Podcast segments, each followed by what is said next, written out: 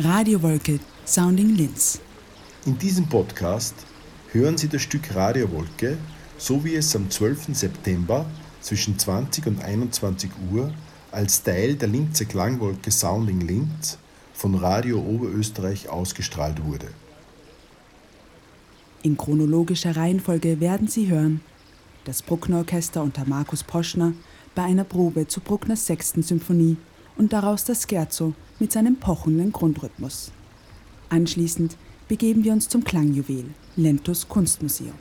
Mit zwei umgebauten Megaphonen darf Pulsern entlocken Fadi Dorninger und Sam Auinger der besonderen Architektur eine Vielzahl von Rhythmen und Klängen. Von hier führt uns die Klangreise in den großen öffentlichen Raum.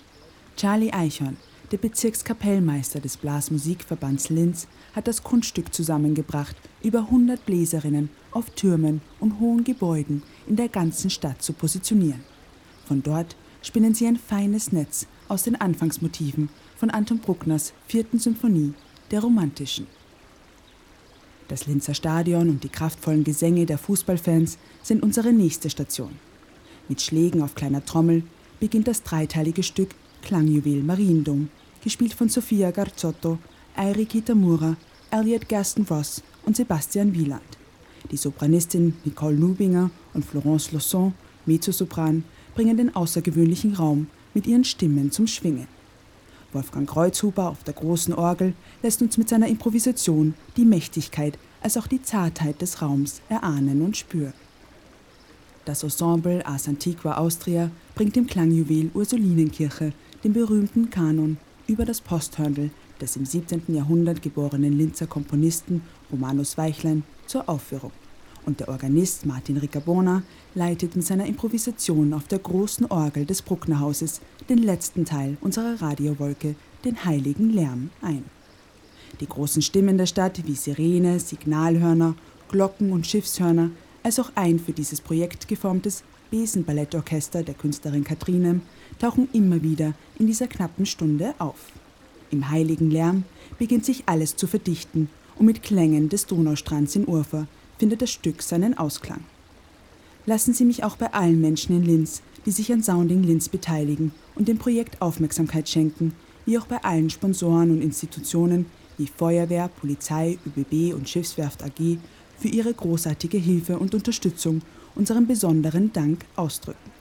Namentlich findet man sie alle auf soundinglinz.at. Ihnen wünsche ich nun viel Freude mit Radiowolke Sounding Linz.